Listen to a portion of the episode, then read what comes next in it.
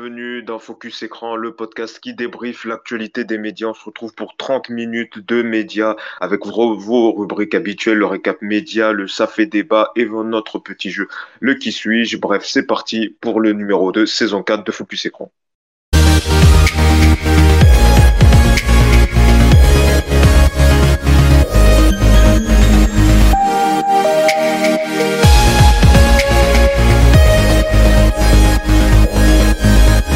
Donc pour ce nouveau numéro. Heureux de vous retrouver donc euh, pour débattre, revenir sur les infos médias de la semaine. Dans un instant, le récap média, les principales infos médias. On y reviendra. Le ça fait débat.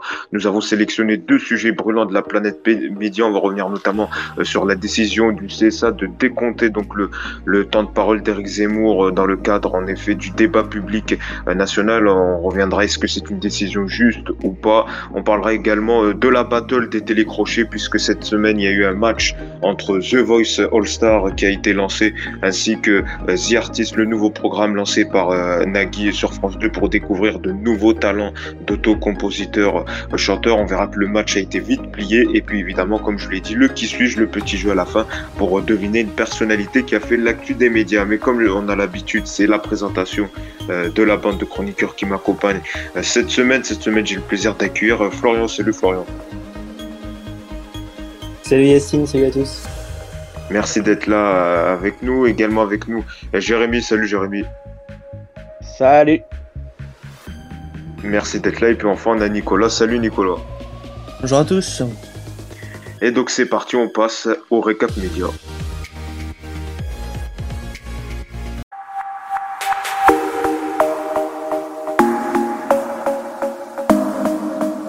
Cap Média, donc on va tout de suite démarrer euh, donc par l'hommage de la semaine évidemment. Euh, l'hommage de la semaine, c'est bien évidemment suite au décès de Jean-Paul Belmondo euh, qui nous a quitté cette semaine. Donc des programmations en série sur à la télé TF1 qui a proposé, qui a déprogrammé dès le lundi soir donc sa nouvelle série pour proposer un film de Belmondo. C8 a proposé même une, une, semaine spéciale avec plusieurs films et un balance ton poste spécial. Du côté du service public également, France 2 a rendu hommage. Du côté du groupe M6, c'est W9 également qui a proposé un film de Jean-Paul Belmondo. Il y a également l'hommage national euh, qui a été euh, diffusé euh, donc par les grandes chaînes, notamment donc c'était jeudi après-midi. Niveau score, ce que ça a donné, bah, TF1 qui était en tête avec 1,9 million de téléspectateurs et 24% du public. France 2 également a diffusé euh, cet hommage 1,7 million et 21% euh, du public. Également, euh, les chaînes info ont diffusé cet hommage. BFM TV leader avec 650 000 téléspectateurs, soit 8% du public. LCI qui était deuxième avec 173 000 téléspectateurs et 2,1% du donc de PDA. Et pour finir, CNews également avec 140 000 téléspectateurs, soit 1,7% du public. Donc on voit, il y a eu un hommage aux invalides donc qui a été diffusé jeudi après-midi. Beaucoup de très programmation avec euh, donc C8, comme je l'ai dit, une semaine spéciale Belmondo. Tout ça, peut-être un mot de Nicolas, toi qui as suivi donc euh, c'était programmation en série. Euh, un mot la télé qui a bien rendu quand même hommage à, ce, grand acteur qui nous a quitté cette semaine. Bien sûr, et je crois que c'est du jamais vu dans l'histoire de la télé qu'il y a eu de telles déprogrammations en si peu de temps. Euh, le soir de sa mort, il y a quand même eu cinq chaînes qui ont bouleversé leur programme pour diffuser un film avec euh, Belmondo, et c'est autant que pour Johnny en 2017. Le soir de sa mort, il y avait euh, également eu cinq déprogrammations, donc ils sont à égalité de ce point de vue-là, mais quand même Belmondo bat l'idée puisque euh, les cinq films euh, ont rassemblé plus de 9 millions de téléspectateurs contre 7,3 millions pour Johnny à l'époque. Et également, euh, il y a aussi euh, eu ce fameux hommage qui a été diffusé jeudi après-midi sur TF1 France 2, qui est rare également, euh, qui, a, qui ont bouleversé leur grille l'après-midi. Peut-être un petit mot sur C8. Toi, tu as, regardé ce qui s'est passé, Nicolas? Tu as plutôt apprécié cette semaine en prime time en hommage avec Belmondo, avec des films, un documentaire et, et un balance ton poste spécial? Oui, oui, ben, c'est vrai que euh, on peut, enfin, on le voit, on peut voir ce genre de choses plus sur la TNT que sur une chaîne nationale qui prendrait moins de risques à déprogrammer euh, tous ces programmes pendant une semaine. Donc ça, et il y a que C8 qui, qui, qui peut le faire et qui l'a bien fait puisque ça a bien fonctionné. Et oui, effectivement, j'ai revu les films avec Belmondo et également le numéro de BTP jeudi soir. Voilà donc euh, pour euh, l'hommage de la semaine rendu donc à Jean-Paul Belmondo. Tout de suite, on passe à la phrase de la semaine. Elle est signée Marine Le Pen. Elle a affirmé cette semaine dans un entretien au Figaro Je veux privatiser l'audiovisuel public. En effet, elle a présenté les grandes lignes de, donc de, sa campagne présidentielle, de ses premières réformes en cas de victoire. Et donc, il y a cette fameuse privatisation euh, de l'audiovisuel public qui a fait parler. Elle affirme qu'elle veut privatiser l'audiovisuel public pour permettre de consolider le secteur audiovisuel privé face aux plateformes, euh, donc euh, aux géants, euh, notamment Netflix, qui, Netflix ou encore Disney+, qui ont des moyens considérables. Nicolas, je sais que toi aussi, tu as lu cette interview. Est-ce que c'est pas risqué quand même d'aller vers une privatisation et, de, et, de, et que les téléspectateurs perdent en offre également de programmes? Oui, alors pour moi, c'est une bêtise. Alors certes, tout n'est pas tout blanc euh, dans l'audiovisuel Le Pen. hein. public, mais euh, mais mais il y a beaucoup de programmes quand même de France Télé qui n'existeraient pas sur des chaînes privées. Donc je trouve que c'est une mesure euh, populiste, oui, de supprimer la re- la redevance, la redevance parce que euh, oui, on, on fait payer les Français, mais c'est bien normal de ce point de vue-là. Ouais, mais voilà, je évidemment. disais, comme, comme je l'ai dit, si elle supprime la redevance, on va payer, elle va mettre les, tout ce qui est impôt, quoi que ce soit, la redevance ailleurs, donc on va payer encore plus cher. Oui, non, Et mais de puis- toute façon, cette mesure euh, ne tient pas. C- Non, Et ça puis passera surtout, jamais. c'est un, risque pour euh, l'indépendance euh, quand même des médias. Bon, même si c'est là aussi c'est encore un autre sujet, mais que quand même si ça devient euh, France 2 devient TF1, tout ça, c'est vrai que euh, ça perd en, valeur. Donc voilà pour cette phrase de la semaine. On va parler audience maintenant puisqu'on va revenir sur le flop d'audience de la semaine. Il est donc sur C8 avec un jeune une solution, euh, donc présenté par Agathe Pro, donc le ce vendredi à 18h10, qui a été donc l'émission a pour but donc d'aider les jeunes en période de crise, hein, évidemment avec la Covid, à trouver un emploi et une formation. Donc euh, le premier numéro a été lancé ce vendredi. Euh, Alors la première partie a rassemblé 130 environ 130 000 téléspectateurs, la deuxième 170 000 euh, téléspectateurs, soit 1,5% du public. Elle fait moins bien que TPMP ouvert à tous la semaine dernière avec Benjamin Castaldi qui réunissait en moyenne 250 000 euh, téléspectateurs. Est-ce que c'était un échec programmé, Florian, cette nouvelle émission? Alors, euh, je suis, complètement d'accord parce que j'ai jamais compris ce que venait faire cette émission euh, sur C8. Alors déjà, un vendredi à 18h10, je pense que c'est pas le type d'émission que les téléspectateurs euh, veulent regarder. Donc déjà, pour moi, l'horaire n'est pas bon. Et puis moi, j'ai l'impression que C8 a été un peu missionné par le gouvernement et se sent un peu obligé de faire cette émission parce que bah, pour moi, c'est pas du tout dans l'ADN de C8. C'est plus déjà une émission de service public. Donc, euh, mis à part que, ok, l'émission euh, peut être utile, elle donne des conseils, par exemple, pour euh, faire un CV, tout ça, même pour les jeunes. Mais moi, je pense que c'est pas le bon type d'émission, c'est un peu trop scolaire, entre guillemets, donc il faudrait peut-être à la rigueur le, faire sur une autre forme. Le seul top que je vois, c'est Agathe Pro qui, quand même, a été très bonne dans l'exercice. C'est une vraie surprise, c'est la seule vraie surprise, mais pour, pour moi, c'est pas du tout le type d'émission qu'elle devrait présenter. Et puis euh, surtout, il y a aussi un autre euh, point négatif, c'est le fait que euh, certains ont dit que directement, c'était des directeurs de grandes boîtes qui venaient et qui est pas euh, l'aspect de recherche avec euh, les jeunes et que ça soit directement quoi une, une solution soit proposée. Oui, il y a aussi- oui, ouais, c'est eu- ça, comme, comme tu dis, oui, c'est un peu. euh, on a l'impression que déjà tout est fait et qu'en fait. Voilà, euh, c'est ça. Voilà, plus. Ouais, plus- J'ai eu pareil cette impression en regardant les tweets. Hein. J'ai eu cette même impression que c'était déjà fait, limite c'était claquement de doigts, ça y est, déjà la solution. C'est ça. Mm. Puis euh, Nico- franchement, c'était excuse excuse-moi, je finis mon truc. C'était une émission c'était une émission très déjà rien que rien que le titre, c'était très macroniste et vu qu'en France, on n'est pas trop fan de, de du gouvernement actuel, euh, Oui, Bon, c'est à- le nom du dispositif pour euh, aider Un jeune les jeunes à solution, c'était retrouver voilà. un jeune solution. Mm. Euh, Il y a Nicolas aussi qui a regardé le programme, peut-être euh, vite fait, ce que tu en as pensé, toi? Oui, alors euh, on parlait à l'instant de l'audiovisuel public. Là, pour le coup, c'est purement une émission de service euh, public. Et à- alors après, c'est vrai que télévisu- télévisuellement parlant, la première manquait un peu de dynamisme, je trouvais. Mais franchement, ouais, je rejoins Florian. J'ai trouvé Agathe Pro excellente. D'accord. Bon, de toute façon, on verra. euh, donc la prochaine, c'est dans 15 jours, puisque c'est euh, une Un bimensuelle. vendredi donc sur deux en alternance Voilà, avec deux. ouvert à tous avec Benjamin C'est ça. Castaldi. Ouais.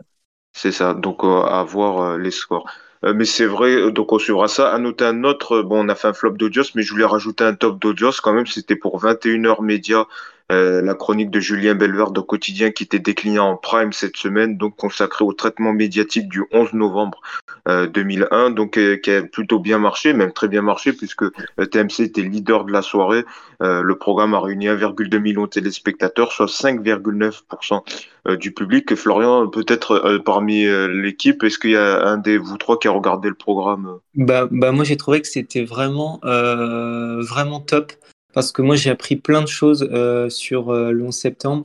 Euh, franchement, c'était vraiment une surprise parce que je m'attendais à un documentaire assez banal comme on a vu plein sur le 11 septembre. Et là, franchement, c'était, je trouve que c'était posé, il prenait le temps, c'était pas avec pas plein d'artifices, pas de, non non, c'était, moi franchement, c'est vraiment un coup de cœur pour cette émission et même un coup de cœur pour Julien Belvert qui qui franchement euh, est une bonne surprise euh, dans le quotidien et je pense qu'il mérite mieux et qui j'espère qu'il y aura d'autres 21h médias comme ça parce que franchement il y en aura d'autres. Une bonne émission. Ah oui, bah... Je pense qu'il y en aura un sur le 13 novembre. Oui, c'est possible. Et puis même, ce que j'ai bien aimé, c'est qu'ils ont retrouvé des extraits d'anciens reportages d'émissions médias. Notamment, il y avait une émission média euh, plus claire qui suivait David Pujadas au moment où il y a eu le 11 novembre. On le voyait en coulisses euh, euh, où il voyait justement les deux tours, ce qui se passait. il disait ah super. Même une fois. Oui, voilà, il a dit ah super, on suivait les coulisses. Moi aussi, génial, ah, super, on dirait la Concorde. Génial, c'est ça. Voilà, c'est ça. Il y avait eu ce, ce... donc c'était vraiment, il y avait eu des archives, euh, tout ça. Et puis le, le, fait de traiter un grand événement du point de vue des médias, c'est, je trouve que c'était plutôt une bonne idée. Donc euh, moi aussi, j'ai regardé, j'ai pas regardé mm. l'intégralité, mais j'ai regardé une partie. C'est plutôt un bon programme. Ouais, et puis même, alors les images des médias français, on les connaissait un petit peu, mais il y avait même des images des, des médias américains à ce moment-là, et là je les ai vraiment découverts, j'avais jamais vu, où on voit euh, les journalistes en direct euh, qui, qui voient les avions s'écraser sur les tours, donc c'est vraiment euh, impressionnant et un moment d'histoire. Eh ben voilà, en tout cas merci. Donc c'était le récap média. Tout de suite, on passe au dur, on passe au débat. C'est l'heure de ça fait débat.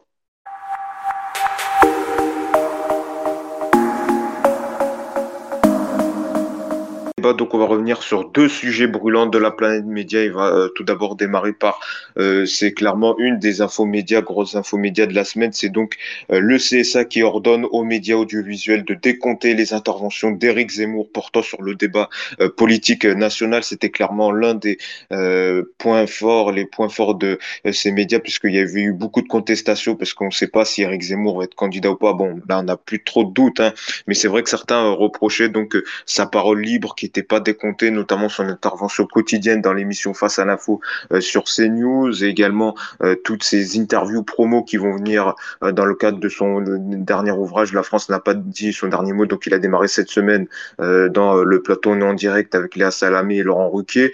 Et donc clairement, beaucoup, dont Mathieu Orphelin, député, reprochaient donc le fait que la parole d'Éric Zemmour ne soit pas décomptée. Donc désormais, c'est chose faite puisqu'il sera décompté dans le groupe divers droite donc euh, le CSA affirme qu'il est donc devenu un acteur du débat euh, national. Alors ce que ça va engendrer, c'est donc euh, ça va être un décompte puisque les médias devront décompter sa parole lors de ses interviews et donc ça se fait qu'il faudra accorder plus de temps aux autres tendances politiques puisqu'il sera décompté en tant que divers droite et donc ça risque de créer un déséquilibre. Le CSA avertit qu'il sera présent pour veiller au fait que donc son temps de parole soit bien décompté. Les médias donc notamment CNews, risque d'avoir un avertissement ou ça peut aller même jusqu'à la mise en demeure euh, si euh, le temps d'Éric Zemmour n'est pas euh, décompté. Éric Zemmour a lui réagi en affirmant que la liberté éditoriale des médias était bafouée. Il affirme notamment qu'il reste toujours journaliste éditorialiste, même s'il n'a plus sa carte de presse. Donc vous, qu'est-ce que vous en pensez? Est-ce que le CSA fallait qu'il réagisse ou pas. Il y a quelques mois, Roch-Olivier Mestre, le président du CSA, disait que le CSA n'était pas le tribunal euh, de l'opinion. Là, il fait volte-face quelques mois plus tard. Florian, est-ce que le CSA a enfin pris une bonne décision selon toi? Bah déjà, je comprends la difficulté du CSA parce que c'est vrai que bah, déjà, Eric Zemmour, euh, c'est un personnage particulier et il est surtout pas clair sur son statut. Alors bon, euh, est-ce qu'il va se présenter à l'élection présidentielle? Oui, sûrement, mais en tout cas, il faut qu'il dise, parce qu'il sait très bien que tous les médias parlent de, sa candidature, tout le monde sait qu'il va se présenter. Et lui, il dit non, donc comme ça, il profite euh, du fait de ne pas vouloir euh, faire compter son temps de parole, alors que, alors que non, ça pourrait être le cas. Donc pour moi, euh, la décision peut être c'est un peu, c'est un peu compliqué, mais pour moi, je suis à peu près d'accord avec la, décision du CSA, même si bon, euh, c'est, c'est tellement inédit en fait dans l'histoire euh, mm. de l'audiovisuel que bah c'est, c'est un peu dur de s'exprimer là-dessus. Mais je, je suis d'accord parce que il est à la fois donc éditorialiste, mais on n'a jamais vu un éditorialiste aussi engagé euh, et presque et même pour les yeux des Français, un personnage est devenu un personnage politique depuis ces derniers mois. Donc je peux comprendre la décision du CSA, oui. Mais lui, ce qu'il répond, c'est qu'il dit qu'il y a d'autres éditorialistes, il, fait notamment référence à France Inter, qui, lors de leurs billets, euh, font, euh, bon, c'est les termes qu'il utilise, hein, je suis pas d'accord, ils font de la propagande, mais qui sont pas décomptés, euh, lui. Euh. Est-ce qu'en en, quelque sorte, le CSA renforce pas son rôle également et joue pas le jeu d'Éric Zemmour euh, avec l'ambiguïté en le passant pour une victime qu'on veut euh, censurer, tout ça. On rappelle notamment que son compte Instagram, également il y a quelques semaines, qui a été euh, également bloqué, puis après il a pu de nouveau avoir accès. Est-ce que les, les médias, les organismes jouent pas le jeu d'Éric Zemmour et ça renforce pas également, et ça fait également parler de lui, ça fait monter Éric Zemmour dans les sondages?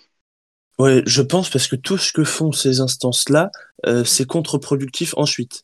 Euh, la preuve, le soir même, CNews a, a égalé son record historique avec, Face à l'info, là, 5%, euh, soit 852 000 téléspectateurs, je crois. Donc, donc oui, c'est très contre-productif. En plus, dans Face à l'info, il parle pas que, que de politique, mais il y a aussi, il parle d'histoire, enfin, il y a même certains moments d'humeur. Alors, euh, s'il faut tout comptabiliser, je suis pas d'accord euh, avec ça. Et effectivement, euh, la, le justificatif du CSA, c'est de dire qu'il est un acteur du débat national, mais il y en a plein d'autres des acteurs de ce type-là et dont leur temps de parole n'est pas comptabilisé. Donc, j'ai un peu de mal, mais c'est vrai que je rejoins Florian là encore.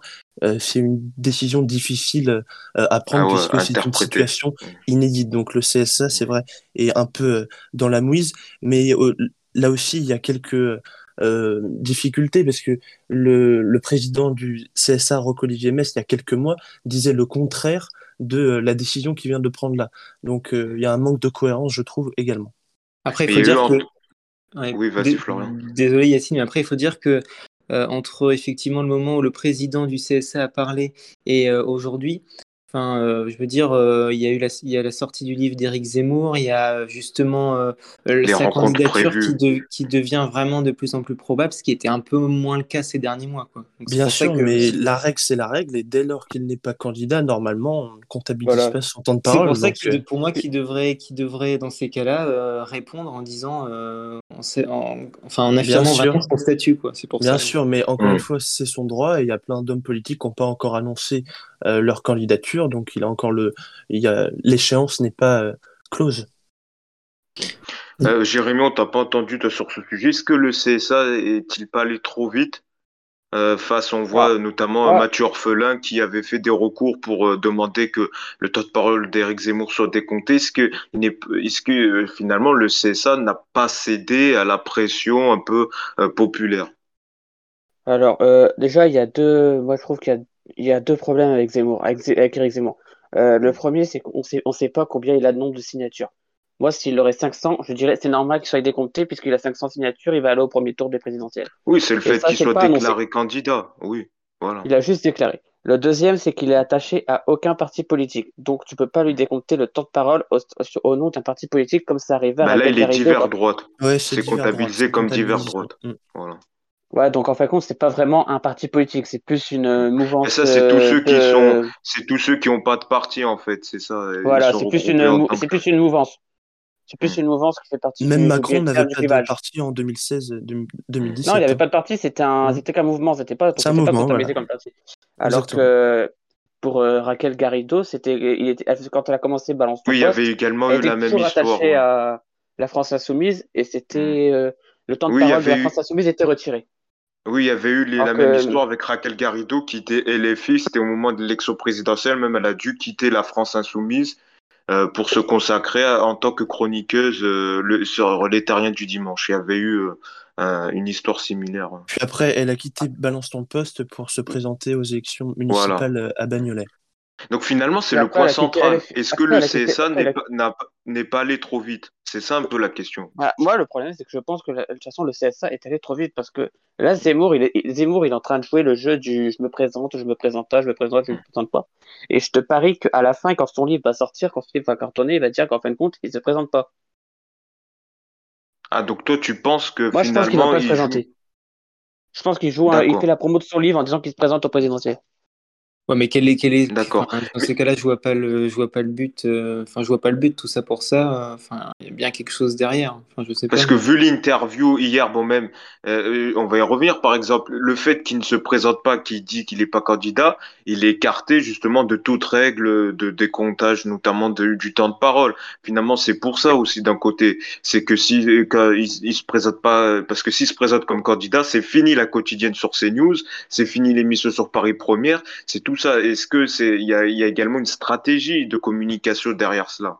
On a l'impression qu'il de- essaye de, de, de pousser jusqu'à ce qu'il peut. euh, en fait, euh, Voilà. tant qu'il peut parler au maximum et diffuser euh, ses idées, euh, on va dire plus librement à la télé sans être contraint justement par le temps de parole. On a Mais l'impression que regarde, là, là, il a lancé, il a lancé une, une idée politique un peu farfelue. Hein. C'est là ce qu'il a lancé récemment, c'est euh, qu'en France, maintenant, tous les gens sont obligés d'avoir un nom français. Oui, ça, Bon. c'est sur ses C'est réformes. ça. A sur- c'est un autre débat. Mais sur le fait, donc, pour toi, Jérémy, donc, tu, d'un côté, tu dis que le CSA est allé un peu trop vite quand même.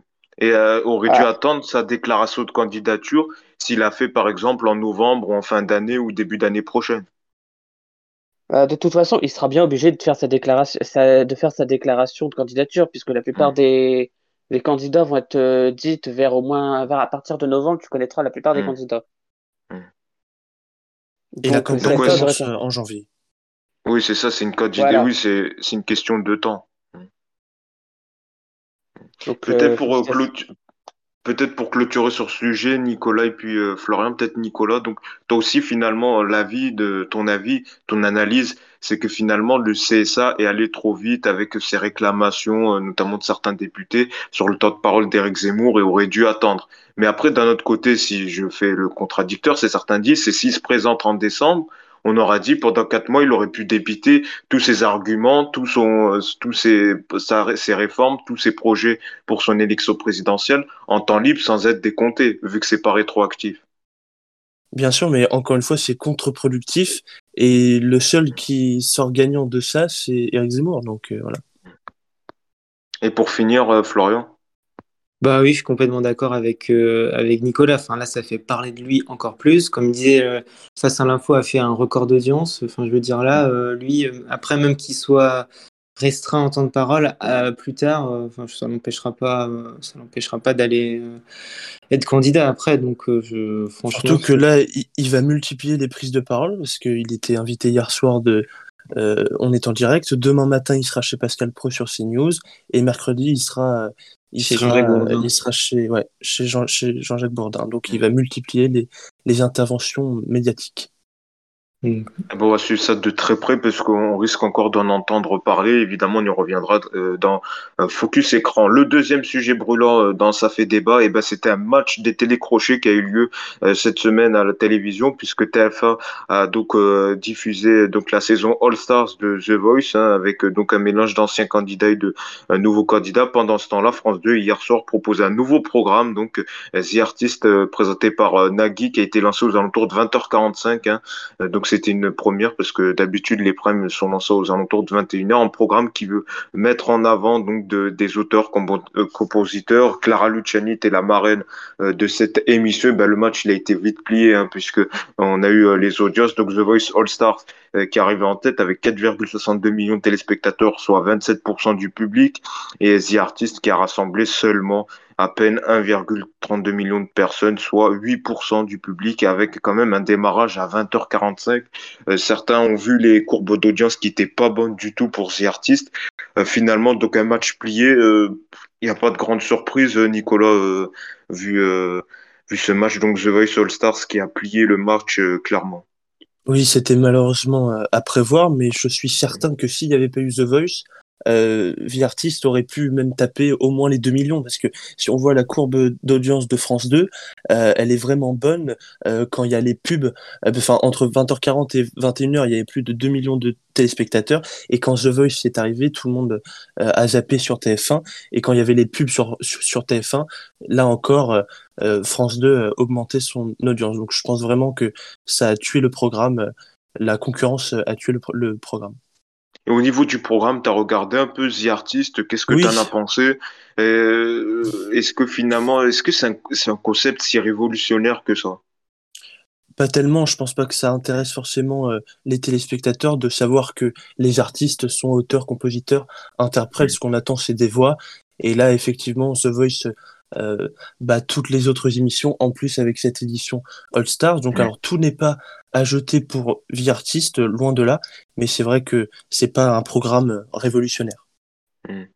Et euh, il y a eu l'intro qui était longue, la fameuse intro. euh, Je sais que Florian, t'as euh, Ouais. regardé également l'intro avec enchaîner les les 20. 22, en plus en- Oui. euh, enchaîner tous les artistes, Mm. il aurait fallu faire ça en plusieurs primes, ça a terminé très très tard. En plus, euh, Mm. Ruquier, je sais pas comment ils vont faire pour, pour les prochaines semaines parce que il souffre un petit peu. Alors il a très bien marché hier parce qu'il y Mm. avait Eric Zemmour, mais commencer à minuit 5, euh, ça va être compliqué tous les samedis. Et puis il y avait la, le- quand même la peur de Nagui. Déjà commencer un prime à 20h40, euh, 20h40. Donc euh, euh, d'habitude il y a le magazine de, de Laurent Delahousse et également les tics, les, les tacles qu'il a mis cette semaine en interview au producteur de The Voice en disant que euh, je sais plus ce qu'il a dit, j'ai plus euh, l'extrait en tête où il avait parlé que euh, The Voice qui était programmé en face c'était pour son programme pour faire du mal à son programme. Euh, il y avait quand même euh, Nagui savait que son programme euh, avait quand même quelques limites, euh, Florian. Bah euh, là, je pense que c'était déjà euh, compliqué d'avance pour Nagui. Mm. Bah, de toute façon, là, c'était pour moi, c'était vraiment une. euh, Désolé d'employer ce terme, Mm. mais un peu une daube, quoi. C'est-à-dire que c'est chaque année, on a le droit à un flop total à la télé. Donc, il y a eu Boyerland l'année dernière. Donc, cette année, on a le droit à The Artist. Euh, pour moi, cette émission, euh, c'était compliqué de la regarder. Euh, je sais pas, elle n'apportait rien. il- J'ai l'impression qu'il manquait vraiment quelque chose. Quoi, c'était assez lisse. euh, Non, je sais pas. Moi, j'ai assez vite, Mm. assez vite zappé. Mais par contre, ce qu'on dit pas assez, c'est The Voice All Star. Pour moi, c'est quand même aussi un flop, hein, parce que quand on voit Ouais, l'audience, on va, on va y revenir dans quelques instants. Euh, je te repasserai la parole, on va y revenir. Euh, Il y a un aspect intéressant, comme tu dis. Mais vite fait, quand même, sur euh, The Artist, Jérémy, toi, est-ce que tu as jeté un, un coup d'œil? Est-ce que ça t'a donné envie de regarder cette audience? Est-ce qu'elle est, elle est méritée selon toi? Alors, par attends, ton graphe à compte, moi, j'ai pas vraiment regardé The, euh, The Artist, mais de ce que j'ai entendu, l'émission a commencé à 20h40 et elle a fini Oui. à minuit 5. Putain. Heureusement que ça n'a pas commencé à que c'était long. 21h15. C'est vrai que c'était hyper long. ce serait une heure du mat, c'était hyper long, les les téléspectateurs n'auraient pas suivi jusqu'au bout. hein. Est-ce que toi, le fait que Euh, France 2 lan- lance un télécrochet pour chercher des auteurs-compositeurs, en fait, Nagui voulait faire l'anti-The Voice, quoi. Un, un talent Bah. show, un talent crochet, mais euh, service public. Bah, alors, euh, faire un télécrochet pour chercher des nouveaux auditeurs, euh, c'est ce que Nagui avait déjà fait à peu près. Euh, parce que chercher de nouveaux compositeurs, c'est ce que Nagui a fait à peu près avec Taratata, si je dis pas de bêtises. Mm. Donc, euh, Donc pour toi, c'était Puis une après, mauvaise idée de lancer ce programme. euh, c'était une mauvaise idée de lancer ce programme, euh, surtout que, de, surtout euh, quand euh, tu vois comme marraine, c'est Cara Luciani qui est pas vraiment. Voilà quoi, quand j'ai vu Bah que si, c'était c'était plus- je fais Ouais. Ok. Si, quand même, Cara- c'est quand même, un elle peu, fait, euh, elle, elle vend, euh, c'est une artiste populaire quand même.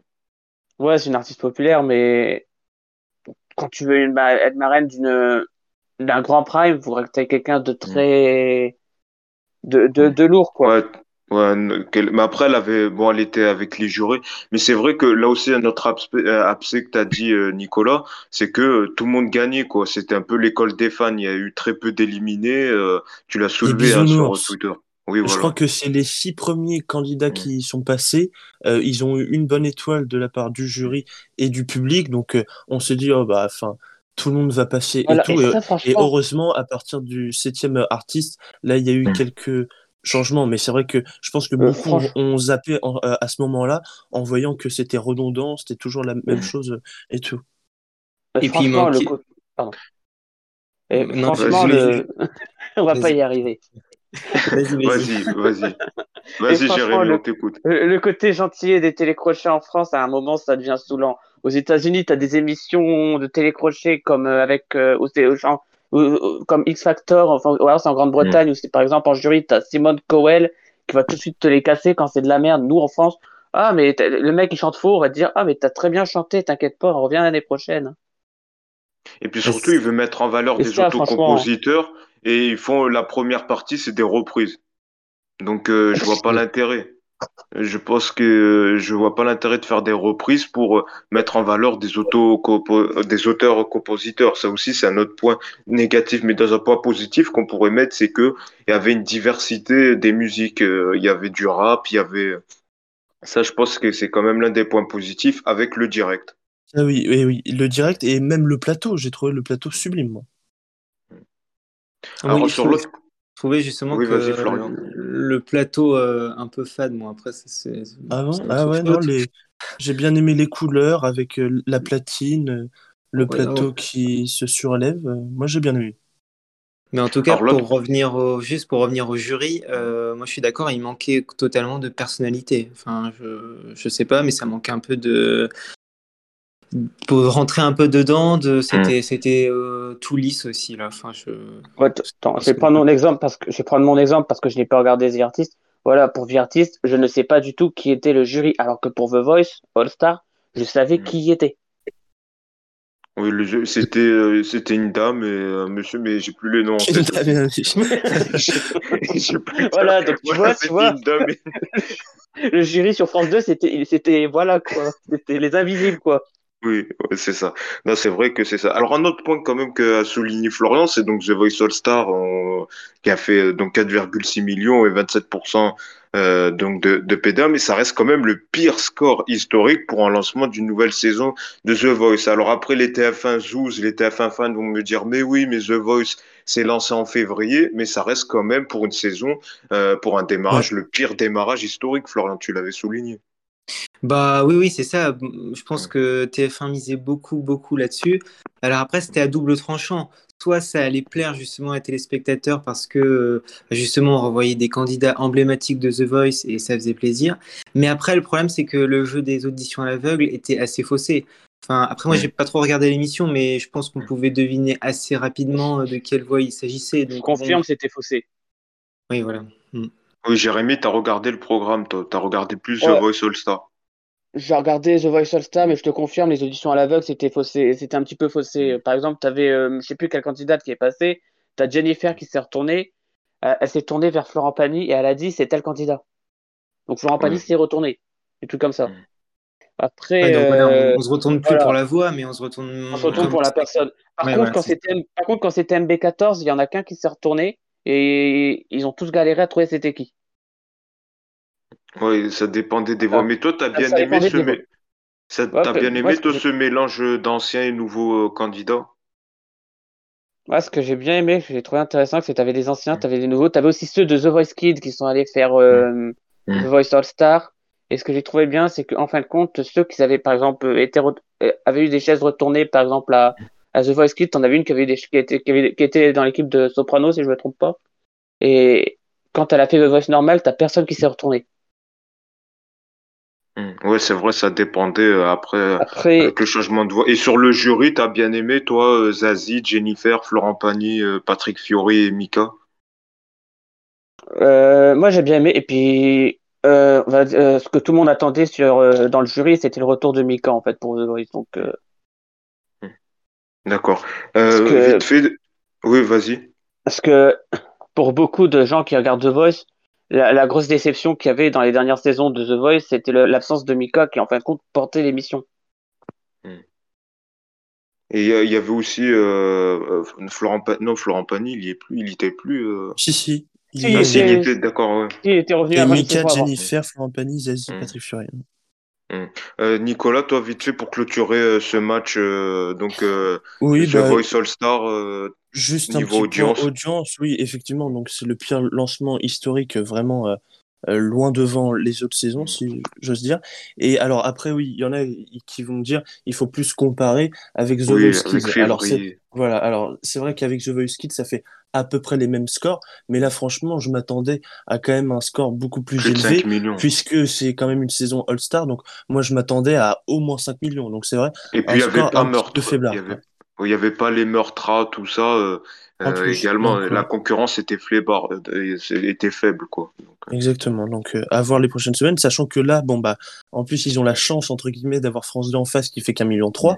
Mais euh, euh, si, si euh, à la fin de Vie Artiste, après euh, France 2, mais une marque un peu plus forte, et s'ils arrivent à taper les 3 millions, là, ils vont peut-être perdre un peu de terrain également. Donc, euh, 4 millions 6, c'est Là. vraiment euh, le minimum euh, à faire, quoi. En fait, The Voice, faut qu'ils fassent gaffe là, c'est parce que V-Artist, c'est en, c'est en direct. Donc, euh, V-Artist peuvent changer leur façon de faire pour la semaine suivante. hum. Ouais, mais The qu'est-ce que tu veux qu'ils fassent Je pense que là, Bah- Vie Artiste, le programme euh, est mort. hein. Là, là, là, tu vois, tu vois, j'ai un, article du Parisien qui me met en critique, qui met en critique V-Artist sur France 2, trop de candidats et trop peu d'émotions. Si, si à la deuxième direct, ils mettent moins de candidats et plus d'émotions, là, les audiences vont monter. Alors, il y aura déjà, je pense qu'ils vont réduire le nombre de sûr. numéros déjà. Je pense qu'ils vont réduire. euh, Alors, il Parce qu'il y en avait six 8 de prévus. Ah, Alors, 6 c'est de prévus. Ouais, ouais, six. D'accord. Donc, ouais, je pense qu'ils vont réduire. euh, Et puis de toute façon, c'était une émission, euh, on avait l'impression qu'on était à la chaîne, quoi. On allait chaque candidat par Oui. candidat, et puis il y avait. Je suis d'accord. En fait, c'est- c'est le téléachat de la chanson. Non, mais en vrai, c'est ça, parce que tu avais le petit spot de présentation, et après, ils chantaient direct, deux mots du jury, et après, hop, on passait à quelqu'un d'autre. Tu vois, il n'y avait pas. euh, euh, c'est vrai que je suis d'accord sur euh, la remarque à la chaîne. Bon, en tout cas, de toute façon, on garde. On en reparle prochainement euh, dans euh, Focus Écran. Tout de suite, on va passer donc au qui suis. C'est parti.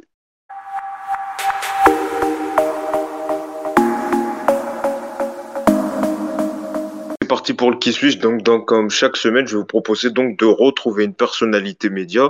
Euh, donc, vous pouvez ouvrir vos micros. Vous allez essayer de deviner à travers trois indices, trois mots, de savoir euh, quelle personnalité média euh, se trouve. Donc, Cédric a trouvé en moins d'une minute. Donc, j'espère que vous allez trouver vous aussi rapidement Euh, le- Cédric. Hein. euh. la personnalité. Donc, voici les, voici les trois indices. Donc, non, c'est facile. Normalement, vous allez vite trouver. Twitch, 12-13, Le Perse. Euh, Samuel Etienne. Samuel Ah, Etienne. j'allais Ah ben voilà. C'est bon. Bah bravo, Florian était le premier. Bravo. Ouais. J'en j'en ai fait un battu facile, Cédric, c'est bon. On a Ouais, battu c'est ça. Oui, Cédric, t'as là. battu Freddy. Là, en un- bon. un- une seconde direct. moins de une. ouais. Allez, Cédric, rentre chez toi.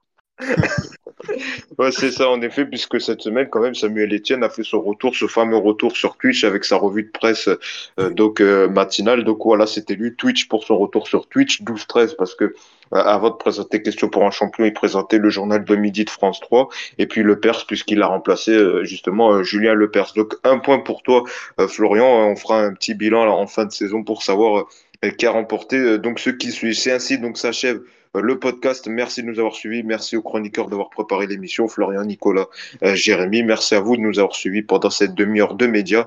Nous on revient évidemment la semaine prochaine pour un tout nouvel épisode. D'ici là, portez-vous bien.